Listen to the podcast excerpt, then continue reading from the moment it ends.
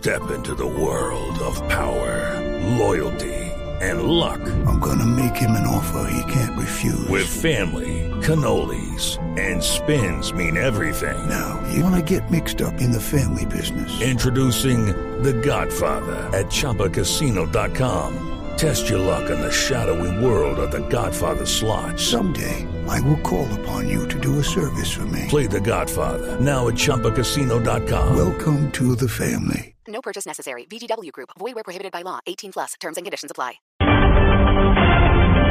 9 de la mañana, 5 minutos. Aquí están las noticias de Colombia y el mundo en Blue Radio. Un accidente de tránsito en carretera del departamento del Cesar deja cinco personas muertas. Las víctimas son ocupantes de un bus que cubría la ruta entre Santa Marta y Socorro en el departamento de Santander. Los detalles con Martín Elías Mendoza.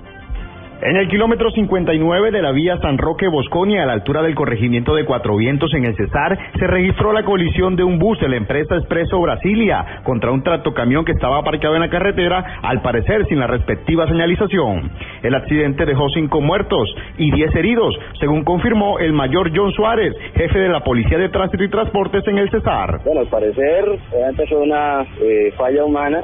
Está conductor que al parecer un vehículo lo, lo que lo en Canderilla, pierde el rumbo de carril, eh, hay un camión que se encuentra ahorillado fuera de la vía y colisiona por un costado por el lado derecho del bus. Los sobrevivientes al siniestro vial son atendidos en hospitales de Bosconia y Valledupar. Desde la capital del Cesar, Martín Mendoza, Blue Radio.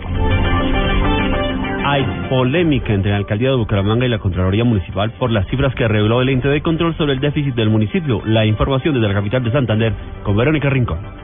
Mientras que la Contraloría de Bucaramanga reveló que el déficit del municipio al terminar diciembre será de 200 mil millones de pesos, la administración municipal dice que no hay déficit y que corresponde a cuentas por pagar en tesorería y recaudo de impuestos, lo que ha generado polémica. José Vicente Villamizar, asesor financiero de la alcaldía. Tenemos además de los 80 mil millones que estén pendientes de pago en tesorería, una posibilidad de recaudo que puede superar los 50 mil millones de pesos en este mes de diciembre, pero además también tenemos cuentas de cobro por el orden de los 155 mil millones de pesos en impuestos. También se conoció que la alcaldía no ha cancelado dos meses a los contratistas por prestación de servicios. En Bucaramanga, Verónica Rincón, Blue Radio. Más de 70.000 niños en Antioquia se podrán beneficiar con la última jornada de vacunación del año que se realiza hoy en los 125 municipios del departamento. Desde Medellín la información con Cristina Monzal. Hasta las 4 de la tarde estarán habilitados los puestos de vacunación en los 125 municipios de Antioquia, donde habrá oportunidad para que los menores de 6 años completen su esquema. De acuerdo con la Secretaría de Salud, serán por lo menos 70 mil niños los que se beneficiarán con esta jornada de vacunación masiva, en la que también habrá atención para mujeres en edad fértil y mujeres gestantes. Uno de los objetivos principales de la jornada es continuar con el proceso de eliminación de sarampión y rubeola, por lo que se aplicará la vacuna a niños entre 2 y 6 años. En Medellín, Cristina Monsalve, Blue Radio. En noticias internacionales, en Macedonia comenzaron la construcción de una valla de cuatro kilómetros de longitud en la frontera con Grecia con el fin de prevenir el cruce ilegal de refugiados e inmigrantes. Sofía Bonet.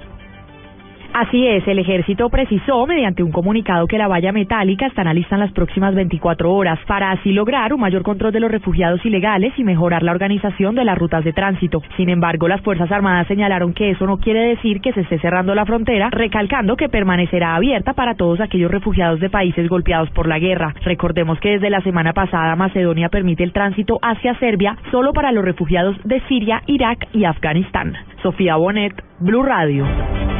Y en deportes, el futbolista Mathieu Albuena rompió su silencio sobre el caso de un presunto chantaje realizado por el jugador del Real Madrid, Karim Benzema. La información con Joana Quintero.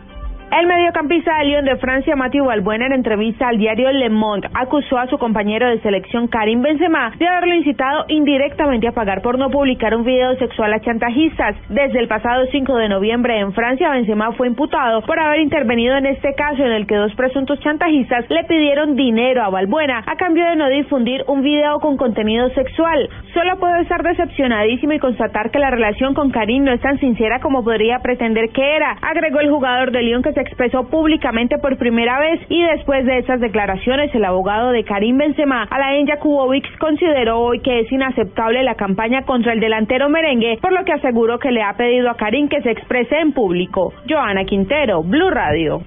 Noticias contra reloj en Blue Radio.